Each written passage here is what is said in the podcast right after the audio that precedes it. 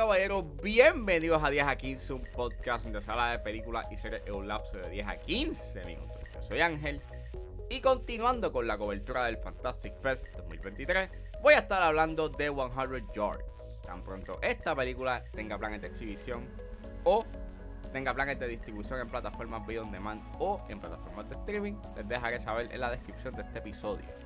Así que, setback, relax, que 10 a 15 acaba de comenzar.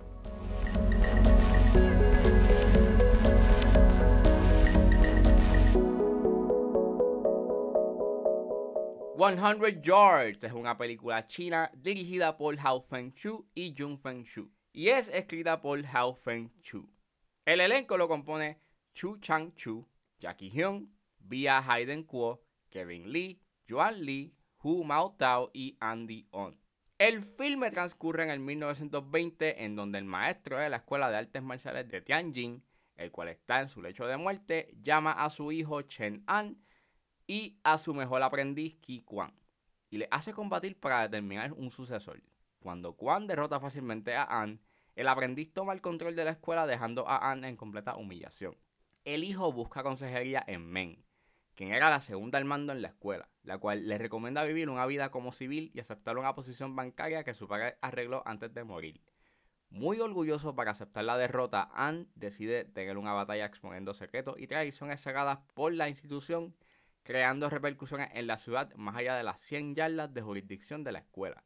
Mientras el hijo desafía el camino establecido por su padre, él debe atravesar y combatir con gangas criminales y rivales hasta enfrentarse a Quan y sus violentos secuaces. Pues esta película hizo su estreno norteamericano en el Fantastic Fest y yo estaba pompeado por esta película nada más por el hecho en que es una película de artes marciales y ya con eso yo estaba esperando unas buenas secuencias de acción y es una película que está bien dentro de sus escenas de artes marciales, debido a sus escenas de artes marciales. Son coherentes, tienen un buen bloqueo de cámara y son tiros largos.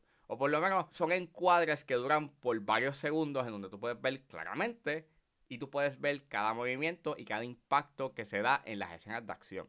Sin embargo, lo que dentro de las escenas de acción se da un problema que yo no me estaba esperando y es este que a veces la continuidad es un tanto cuestionable.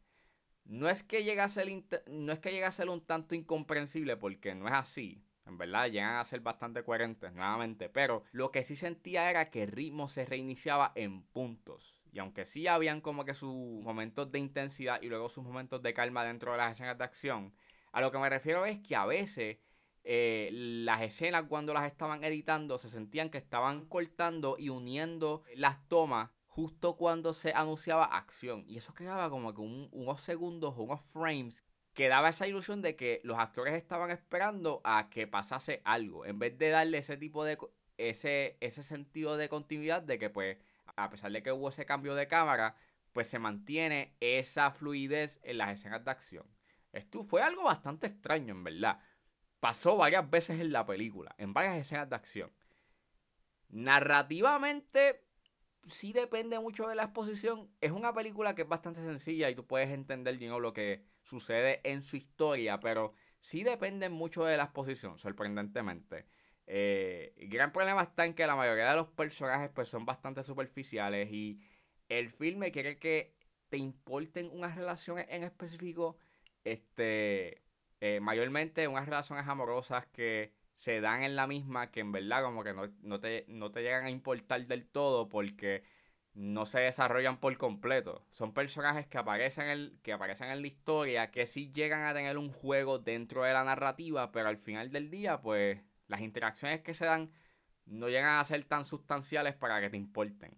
Por lo menos sí te importan como que los personajes principales, like la lucha y por lo menos esa batalla eh, de egos que hay, está cool. En verdad, ese es el elemento más chévere de la película. Like, me gusta mucho lo que quiere hablar con respecto al ego, a la venganza y cómo básicamente eso corrompe eh, a un individuo y lo hace tener unas probabilidades bastante erróneas y la manera en cómo se presenta eso en la película está cool, pero narrativamente, nuevamente, fuera de esos dos personajes, los demás que interactúan con ellos eh, no son tan interesantes como lo son los dos personajes principales.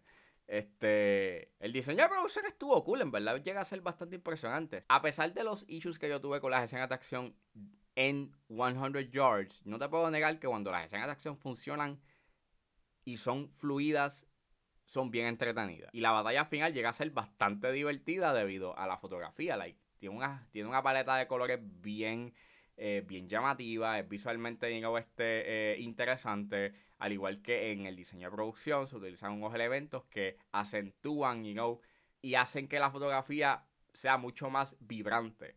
Y nuevamente, cuando las escenas de acción tienen una continuidad y un buen ritmo, llega a ser sumamente entretenido. Y, y pues básicamente eso. 100 George, cuando funciona, llega a ser bien divertida con sus secuencias de acción. A pesar de que sus personajes llegan a ser un tanto superficiales más allá de los personajes principales y depender bastante de exposición. Bueno, eso fue todo en este episodio de 10 a 15. Espero que les haya gustado. Suscríbanse a mis redes sociales. Estoy en Facebook, Twitter e Instagram como ángeles.br. Recuerden suscribirse a mi Patreon con un solo dólar. Pueden suscribirse a la plataforma y escuchar antes de su estreno los episodios de 10 a 15 y a 4x3. Me pueden buscar en la plataforma como Ángel Serrano o simplemente escriban patreon.com slash 10 a 15. Como también se pueden suscribir a través de Spotify. Si están en la disposición de ayudar a la calidad de este podcast, pueden donarme a través de PayPal como Ángeles PR. Como también me pueden ayudar con sencillamente compartiendo los episodios en las redes sociales. No importa la ayuda que ustedes decidan hacer, yo voy a estar inmensamente agradecido. Los links a todas estas opciones están disponibles en la descripción de este episodio. Me pueden buscar en su proveedor de podcast favorito como 10 a 15 con Ángel Serrano. Gracias por escucharme, recuerden suscribirse y nos vemos en la próxima.